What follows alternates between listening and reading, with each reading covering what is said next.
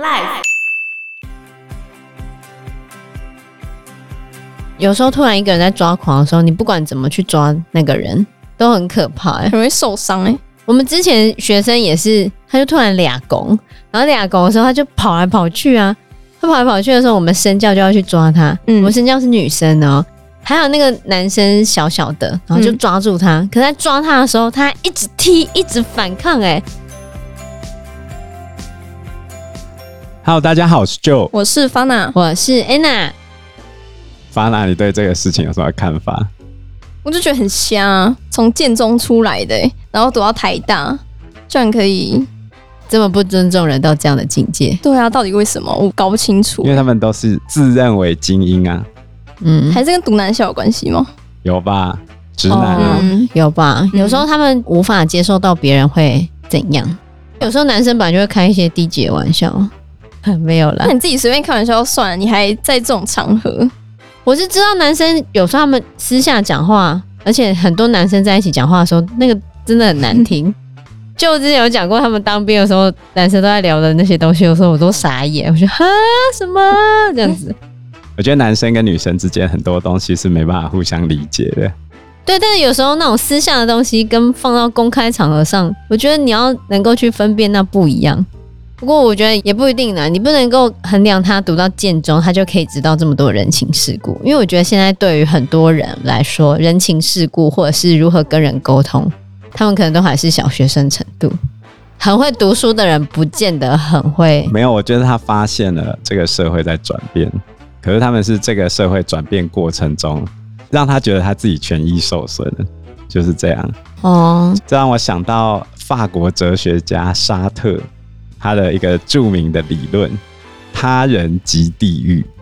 他人即地狱的意思就是，你为什么是你？因为你希望自己成为他人目光下的自己，你会开始考虑我在别人面前扮演了什么样的角色，于是你开始自我欺骗，你是别人看你的那个样子。所以，当你越去在乎别人的目光的时候，别人的目光就限制了你，仿佛掉入了一个地狱之中。你不断的想要去符合别人给你的标准，到最后你都不清楚那是你给自己的标准，还是别人给你的标准。你就变成别人眼中的你。那要怎么从这个状态跳回来？所以他人就是地狱啊！当你意识到他者的存在的时候，你就陷入了这个怪圈之中了。很难呢、这样是要远离人群吗？这个他者的目光，即使旁边没有人看着你，你嗯，都还在想着他人的目光。真的，我举一个身体上的例子，比如说你今天穿了什么样奇怪的衣服，嗯你总觉得别人都盯着你看，其实根本没有人注意你，但是你总会不自觉地跳入这个想法，嗯大家都看我，今天我穿的很奇怪，这样会不会不行？其实根本没有人在乎你穿怎样，真的，可国中生很容易跳入这个，我觉得高中也是啊，国高中都很容易吧嗯，应该说一辈子吧。真的吗没有到一辈子吧，我觉得。我举一个异性之间的凝视好了，就好像现在有一个男生从你面前走过来，嗯请问你他看你的什么位置，你不会觉得遭受冒 犯？不看啊，如果有，如果这个男生不断的盯着你眼睛，你会不会觉得这个人很具有侵略性？ 那如果他一直看你胸部，人觉得真的很色。对啊，也许他在做性暗示，可是那些目光很有可能都是你自己幻想出来的啊。搞不好他只是在乱瞄，对啊，就眼神乱飘这样子。搞不好他只是看到你后面那边有一只鸟在飞或什么的。真的，我们班就有发生过类似的事情。我现在想到了，就是我们班我之前的好朋友，她一直觉得班上有一个女生在看她，然后那个女生就坐在她的正后方吧，或是斜后方之类的。她就觉得每次她只要转过头，那个女生就是一直在盯着她看，哼，她完全受不了。她跟我 murmur 了一个月吧，她就拜托我去问那个女生为什么要一直看她。哼，然后我还真的去问了，后来觉得我只是白痴，但是我当下就是去问了，然后那女生就说没有，她就真的只在乱瞟眼神而已，有没有他人即地狱？真的，她为了这件事情快疯了，她完全不想接近那个女生，但是那女生根本没有在看她，所以我觉得沙特讲这个逻辑是很通的。如果我们用同样的理论来看台大经济系的这个事件的话，这些周遭环境的变化，很大程度是他们幻想出来的。不过这件事情到底要怎么结束呢？台湾人的记忆力就是三 天，不健用忘担心，不会，怎么会只有三天？二十四小时 是这样吗？差不多啦。有新的事件出来之后，就会再更新啦。可更是新这件事情，我觉得你要去怪学校，这是不可能。我觉得这就是一个社会氛围，跟大环境，我觉在得这讲大环境的时候，又变成哦，这个政府你如果去骂这些台大经济系的同学，他们也许会想说：你又不是我，你怎么知道我成长过程中遭遇的这些不平等的对待？如果用中国古代的例子来说，就是“子非鱼，安知鱼之乐”，就人心隔肚皮嘛。你又不是我，你怎么会知道我想的是什么？啊去脉弱化的了解到这件事情是不 OK 的。但是如果照我这样的讨论，到最后就会变成没有一个结束。对 啊，所以我还是以伦理学比较道德的观念来讲的话，就是他们讲的话无异于这个社群、这个社会的进步，就是这样。而且去欺负到弱势者。可是回过头来，另外一个问题就是，如果今天我们每讲一句话都要先自我言论审查，我觉得也有点太过了，对啊，你太辛苦了，刚刚好就好，对中庸之道。很难呐、现在很难呢、有些人就玻璃心，动不动就冒犯到别人。所以我就说，大家必须理解，这个社会最合适生存的空间就是那个灰色地带。可是大家都想要把事情扯白了，嗯，非黑即白，不是冒犯就是没有冒犯，全有跟全无，两边都只会越走越极端啊，就是这样啊。应该要使出薛丁格的猫， 介于有与没有之间。量子纠缠，我们真的太哲学又科学了。没错。你们同学的看法是什么？我同学就觉得猴子啊，不知道就很没脑，到底为什么？就觉得读到这么高，对啊，我觉得他们没有办法体会到别人的苦楚啊，同理心。没有同理心。讲到没有同理心啊，我们就要来进入我们今天的第二个时事新闻：台湾三大奇案之二——超商好客案。哦，超商好客案刚发生的时候，大家都说他是买不到什么苏肥鸡胸肉，对对对椒鸡胸肉，你还知道是黑胡椒口味的？同学跟我说的。 啊，后来的新闻出来说，好像是因为他跟他的女朋友求婚失败，真的吗？我不知道啊，反正就是这是一些传言吧？这个事情有几个面向啊。第一个面向就是为什么他会做这件事情。嗯他为啥要去破坏便利商店？这个部分可能跟爱情有关啊，嗯也有可能跟鸡胸肉有关，我不清 楚。第二个部分就是他把其中一个警察打到脑震荡，然后后来他束手就缚之后，警察又拿出警棍打他，嗯把他打得头破血流。就这两个面相，那第一个面相当然就是跟爱情比较有关嘛。所以鸡胸肉是他的最后一根稻草，是吗？可能 啊压垮骆驼的最后一根稻草，也 就没有人是讲说他真的是因为鸡胸肉，也没有人澄清这件事情啊。哦，没有人去问浩克熊吗？突然抓狂了没？所以他是抓狂之后揍店员吗？破坏店里面的东西，哦，开始乱砸。然后警察要把他带出来，他他就就反抗嘛。对我觉得真的有时候突然一个人在抓狂的时候，你不管怎么去抓那个人，都很可怕、欸。很容易受伤哎、对而啊且，况且他又那么壮，对，我们之前学生也是，他就突然俩拱，然后俩拱的时候他就跑来跑去啊，他跑来跑去的时候，我们身教就要去抓他，嗯我们身教是女生哦。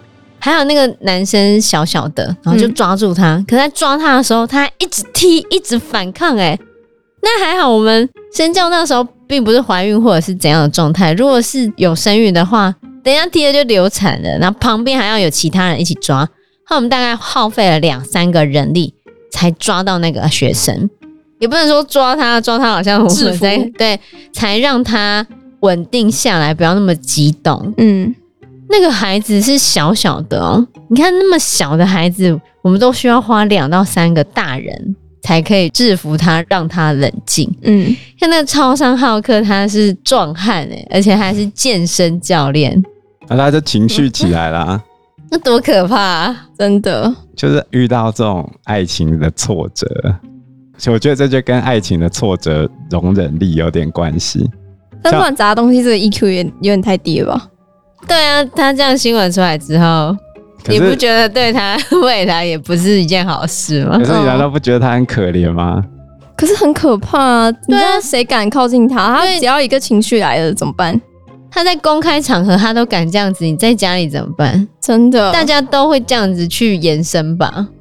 这让我 想到，你讲不出来了，你讲不出来了。你当然可以这样去延伸啊。这让我想到我们录音这几天 Josh 台南 Josh，他又有发文了是对对吗？对对对，他去法院调解，调解委员会知道吗？就是嗯民事庭嘛，民事跟告诉乃论的刑事案件可以去调解。嗯，他在调解的过程中有跟调解委员说明他遇到了家暴事件，然后调解委员听了之后就跟他讲：“哎呀，我也是律师啦，我们都知道家暴的条件很容易成立。” Josh 听到就觉得很不舒服啊，你都还没知道事情，然后就说这没什么大不了的，到底在讲什么？嗯，这律师是没有看过新闻，他不知道 Josh 的事件啊。不知道啊，我不知道他知不知 道。然后他就跟调解委员讲说，他有受伤，然后家里面的东西也被破坏了。调解委员就说，夫妻吵架难免嘛，我也被老婆打过啊，家里的东西也都被破坏过，我也没有还手啊。你跟对方结婚，要经营婚姻关系就是这样嘛。那他现在就要离婚，他到底想怎样啊？他讲这些话到底想怎样啊？对啊，就是这样啊，讲得很简单哎、他意思是要叫 Josh 就帮你耍的后啊笑，所以 Josh 就觉得他对于家庭暴力或亲密关系的暴力这么轻视，Josh 觉得无法接受啊。对啊，所以下面就有网友跟他讲说：“那你应该要祝他一生平安，出入安全。”因为 Josh 最有名的就是反指标，哦对，他每次讲说哪一队应该会赢就会输，讲哪个球员表现得很好，他就受伤了，嗯所以他到现在还没离婚成功吗？离婚了啦。哦，那他那个调解委员会就是那个钱呀、要怎么赔偿啊？嗯哦，所以我还是要引用沙特的另外一个他对爱情的看法，他觉得爱情就是奴役与被奴役的关你系。该不要讲你那学生最近交往一个礼拜分手的事对啊吧？，怎么了？就是我有一个学生，高二生，他交了一个国二的女朋友，差这么多？对，然后我就跟他讲说差那么多不太好，你们你这样想讲法还好吧？哎、周杰伦跟他老婆差了不一样？不对不对不对，我觉得不一样哦。国中生他还有会考的压力，哦，而且他们生活中接触到的人，那才都是是他的现实世界哦，嗯嗯，对不对？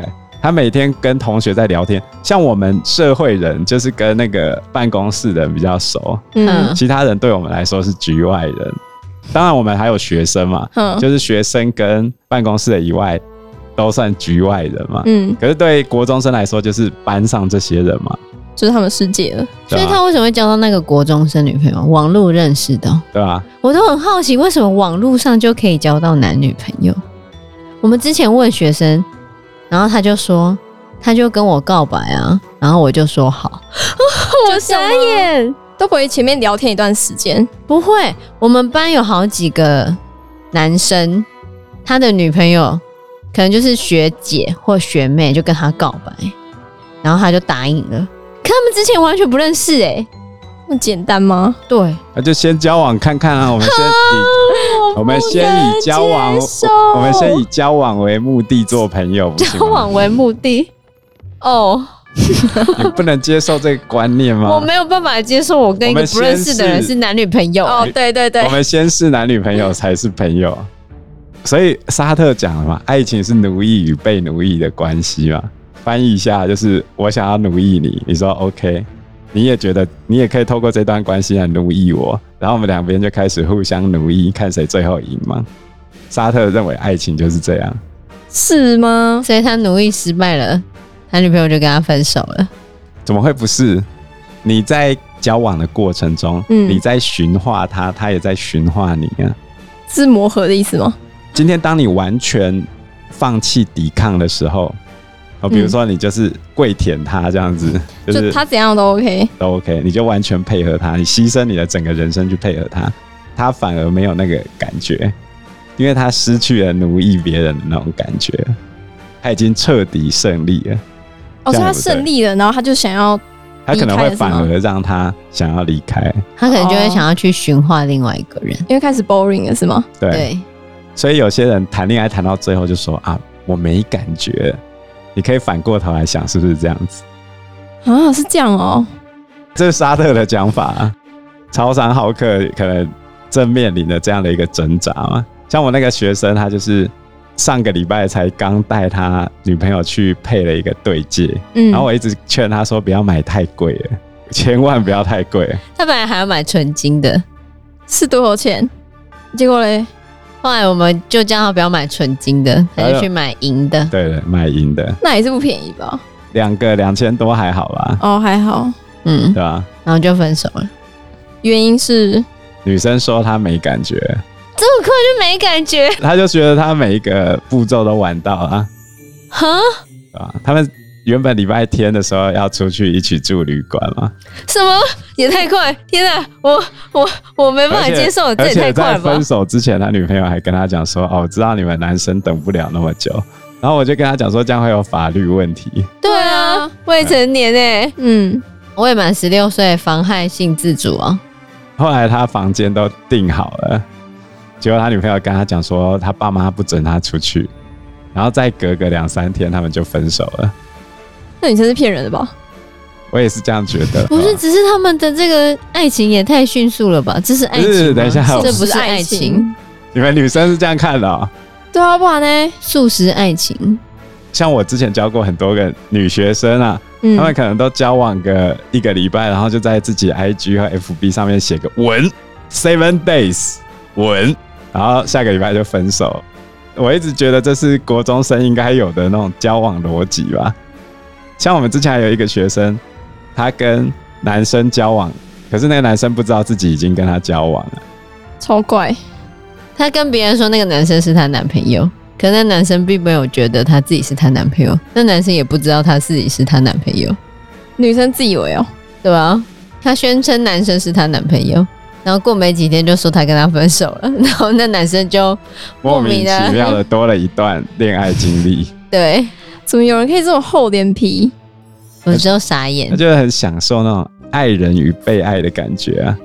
我不太能接受现在国中生的你不要说国中恋爱逻生，辑你难道觉得大人的恋爱逻辑就很合 理吗？大人没恋有爱合逻理啊辑怎么会不合理？大人的恋爱逻辑是什么？没有啊，没有什么逻辑啊，不然为什么现在那么多大人恋爱逻辑就不要恋爱啊，对吧、不婚啊？沙特觉得比较好的一个恋爱关系是，我们彼此都保持彼此的主体性，然后互相尊重。问题是，我觉得很难，因为两个人在互相驯化的过程中，一定都会被改变的。对你如果彼此不想改变的话，你就没有办法走下去啊。我十九岁那年跟安娜开始交往，到我现在，我觉得我个性跟当年十九岁已经差异非常大了，是被磨掉 吗？就是被她驯化了，被是这样被吗？安娜驯化了，你怎么不说是我被你驯化？互相驯化。哦，真的，爱情是奴役与被奴役的关系对，啊，我们在互相奴役着彼此。所以你可以体会到超商好客的无奈了吗？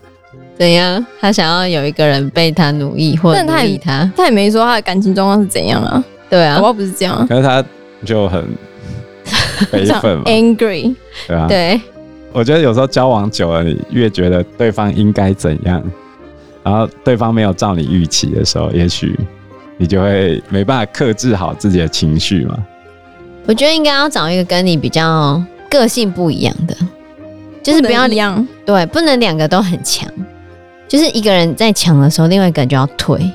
互补的感觉啊吗？对，要找一个跟你互补的。因为我最近四月的时候，我的一个高中时候很要好的朋友结婚了，嗯，订婚。哦，，对，那他也是花了很长的时间找到他现在的先生。他之前跟他前一任男朋友交往了很多年，嗯，然后分手。那我原先一直以为她跟原本的男朋友是很要好的，原本我认为她那个男朋友是个会包容她的人，她后来才跟我说，她其实不是，就她之前男朋友是很大男人的，但她现在的男朋友未婚夫，就是反而是跟她比较互补的，所以后来还是觉得你要找一个跟你比较互补的人，比较容易长久吧。因为两个如果都很直，硬碰硬，最后就会两败俱伤。真的。那每天两个如果吵架对，两个如果都很缩，然后都不沟通，虽然也没有办法，最后只会误会越来越深。可是他这样爱情长跑这么多年，不会觉得浪费很多时间吗？就是啊，啊，对啦。我觉得真就的是对就女跟瓜吉之前讲过说，如果他老婆允许他到外面去 play 的话，他 OK 哦。可是他会想着他老婆为他付出青春。以婚姻市场来说，一个四十几岁的男生，可能反而身价还比三十几岁的时候更高。可是他老婆在婚姻市场上面就可能没有那么好，所以他觉得很对不起他老婆，所以他不会去做这件事情。这是他的讲法啦。嗯我觉得这样想很好啊。等一下，那就女是生又说你歧视。也没有啊，不会啊，也许女生到四十几岁，婚配市场更好啊。那有可好、怜，算了啊，不要不要胡扯好了。对啊，很可怜。因为时间关系，我们这一集节目就到这边喽。有任何的建议都可以在留言区告诉我们，或者是直接在 Facebook 或者是 IG 嗯留私讯言我们，我们嗯，都会回应你哦。喜欢我们节目的话，欢迎按赞、订阅、加分享。如果喜欢我们今天的内容的话，也欢迎赞助我们一杯咖啡的钱，让我们可以走得更长更久。谢谢谢谢大大家家，谢谢大家，拜拜。拜拜拜拜。